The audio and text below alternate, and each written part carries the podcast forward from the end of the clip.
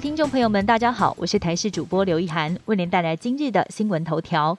口罩为解封，本土疫情持续加零。指挥中心今天宣布要放宽户外口罩限制，去山上或是海边，终于可以不用再戴口罩了。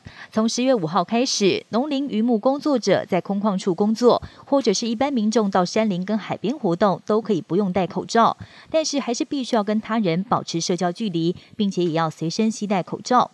如果出现没有办法保持距离的情形，就要立刻再把口罩带回来。而经过中秋连假人流移动，国内疫情还是维持平稳。指挥官陈时中也表示，将会陆续放宽其他防疫限制，在明天还会公布像是宗教聚会、行业别的新规定。面对五倍券即将来临，肯定业者准备把握商机，大赚振兴财。就有水上活动商家推出优惠套组，想要借此提升游客前来消费的意愿。肯定大街上的店家也着手规划促销方案，打算让业绩再创新高。但相对于大家兴致勃勃、小本经营的摊商却是喜忧参半，因为没有营业执照，无法换成现金，又必须要找零钱。虽然赚得多了，却也多一层负担。绿岛马拉松赛事在今年迈入第十年，今天清晨在绿岛人权公园热闹开跑。由于这场马拉松是今年国内疫情爆发以来举办的第一场路跑活动，吸引将近五百位选手都前来共襄盛举。大家在疫情期间实在是闷坏了，前来动动筋骨，也要趁机观光一探绿岛的生态之美。国际间新冠疫情持续延烧，即便打完两剂疫苗，还是不能够轻忽防疫。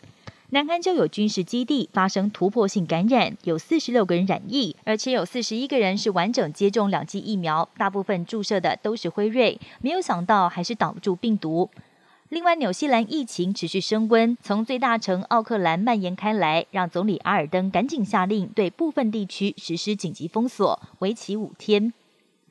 澳大利亚喜鹊交配季节又开始了，这也表示行人走在路上必须要战战兢兢，因为随时都可能被喜鹊给攻击。行人经常被啄得头破血流，还有人因此摔断肋骨，甚至为了躲喜鹊，把抱在怀里的小宝宝摔伤不治。现在有地方议会发出喜鹊警报，要用更积极的行动保护居民。日本解封之后第一个星期天，各地风景区涌现更多的出游人潮。其中一个热门景点就是兵库县的竹田城遗址。